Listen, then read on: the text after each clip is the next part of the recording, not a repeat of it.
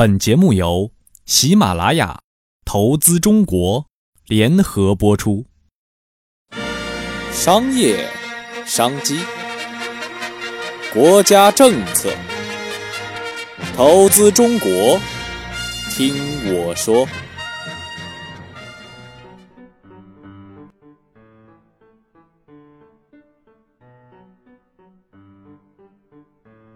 Hello，听众朋友们，大家好，欢迎收听本期的投资中国，我是你们的主播悠然。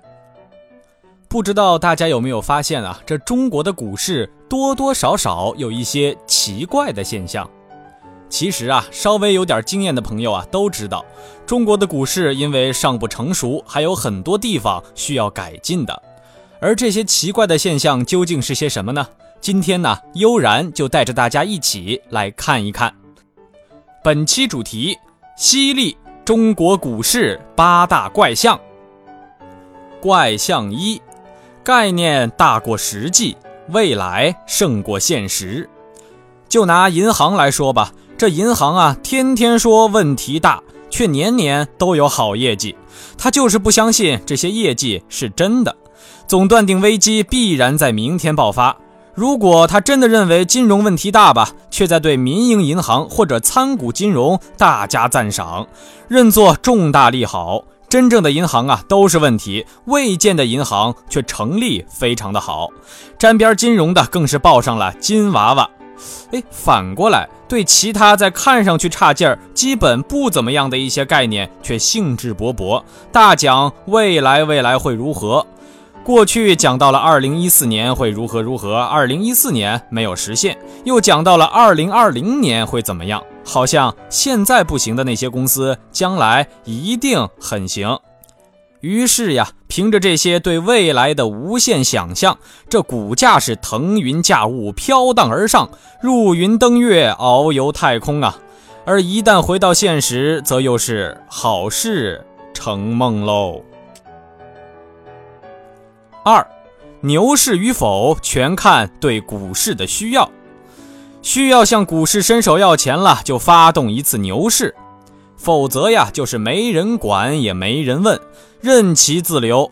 过去的十数年里，主要靠房地产赚钱，或者是拉动经济，因而股市被边缘化。以前仅仅是为了解决股权分置问题，发动过一次牛市。其余的时间，哪怕经济再火再好，这股市啊也是死气沉沉的。现在这房地产泡沫经济已经非常的大了，再靠它赚钱已经不太行了。靠别的东东来拉动经济啊，比如互联网，一时都还显得比较的虚。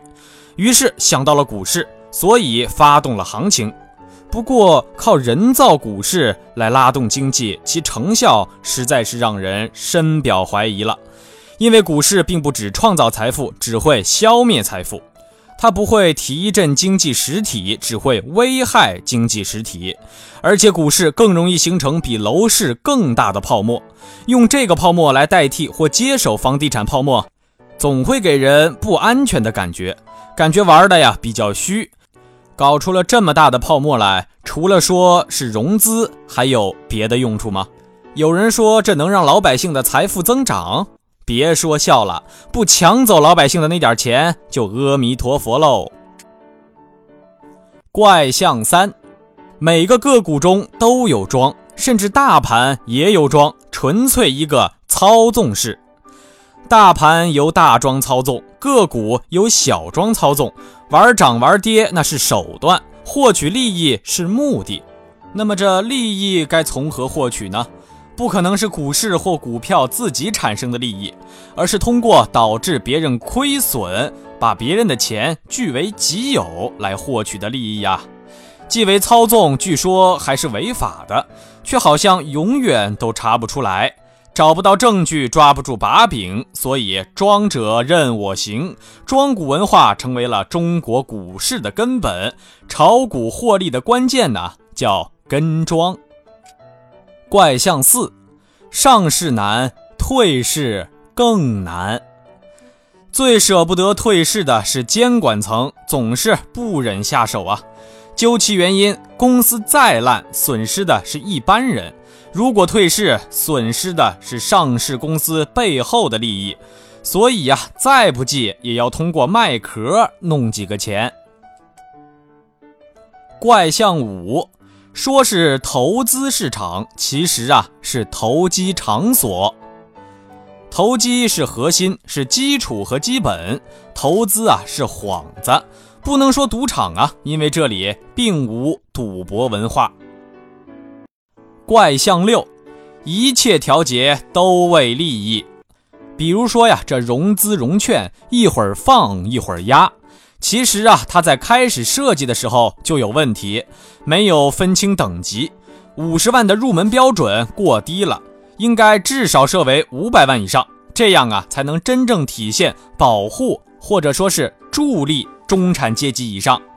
五十万容易让一些小资产阶级混进来，这些人容易被一把打散，弄成破产。如果他们投机成功了，又是跟着沾光了，难以明确利益划界，是一个混淆状态。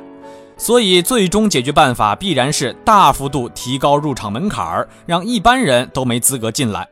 融资融券是一个新的打鱼工具，一张大网撒下，涨跌呀都赚了，把围进来的散户等小鱼小虾一网打尽喽。怪象七，证券公司不是公司。而是大小财政部门，不要以为证券公司都是独立的做股票买卖的公司，他们过去啊基本都成立于中省市财政部门，现在呢也脱不了干系，仍然处于各财政部门的治理之下。这印花税呀是税务部门收的，而这股票交易的佣金等啊，则是各财政部门的收入。而融资证券的百分之八以上的利息，则由各银行等配资方与证券公司共享。怪象八，基金不是机构，基金呢必须代表散户做出股市牺牲，成为股市真正机构的对手盘。所以啊，基金赚钱永远是不成立的命题。如果基金哪天赚钱了，那是为了哄你买它。它们最经典的作用啊，是在股市将要上涨的时候，在底部大量抛售股票；在股市进入大顶的时候，大量买入股票，然后帮助买入并持有基金的散户们站在世界之巅，仰望星空啊！